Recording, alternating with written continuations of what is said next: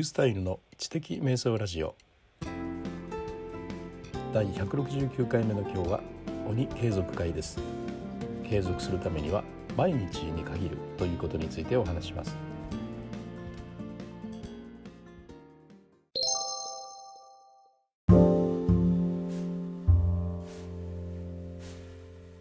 12月の28日の夜今撮っています。えクレもですねそろそろ押し詰まってきたかなという感じですね。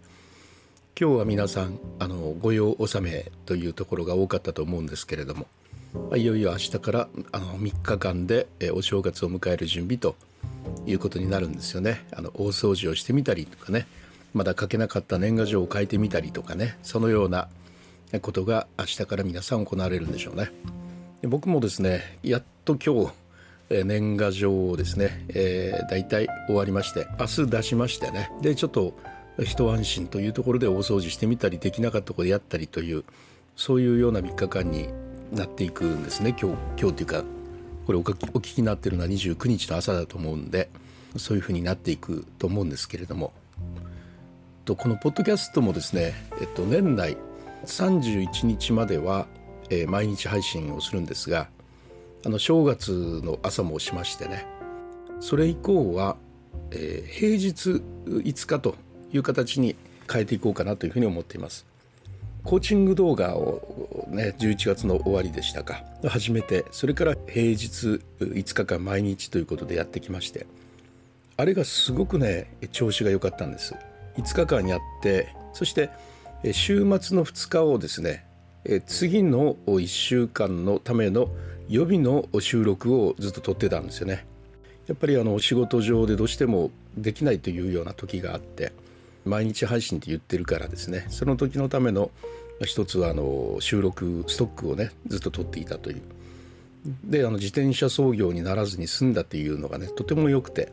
平日5日っていうのはいいなというふうに思ったんですね。でポッドキャストはこうやって話をするだけなんでえー、それはそれで毎日やることもできると思うんですけれども。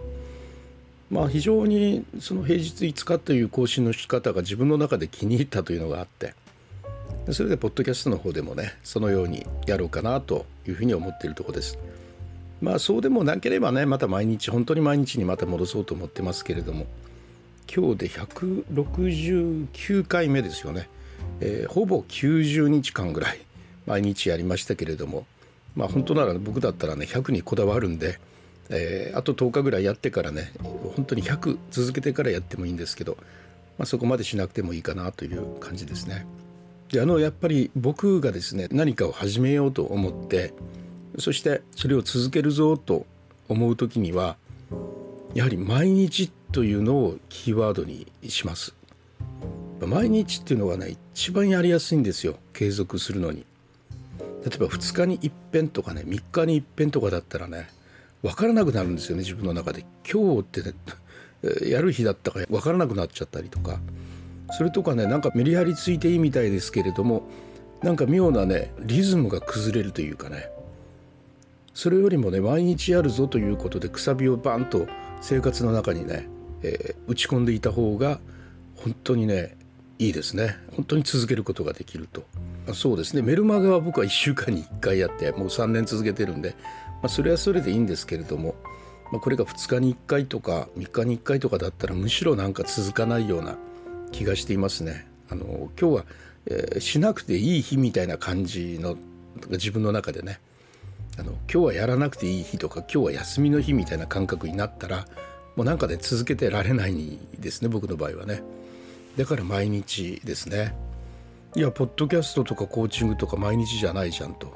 平日5日って言ってるじゃんというふうにねあの思われるんですけど実はやってるのは毎日やってるんですよね。あの土曜も日曜も毎日撮っているわけです。収録はねそしてそれをストックしているというような意味合いですね。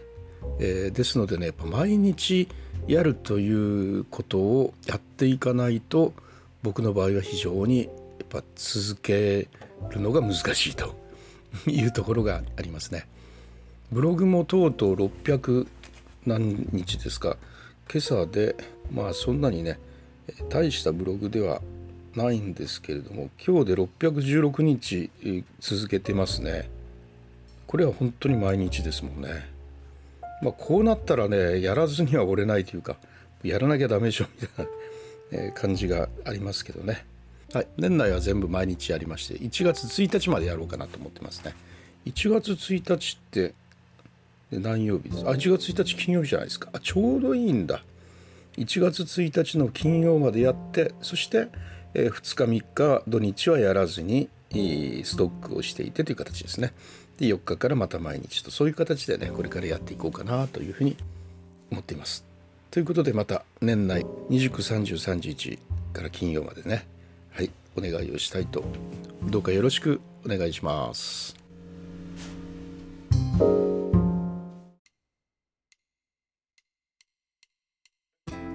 はいいかがだったでしょうか。継続のための僕なりの秘密ですね。何かやると思ったらもう毎日というのが一番やりやすいというそのようなお話でした。それではまたリューステルでした。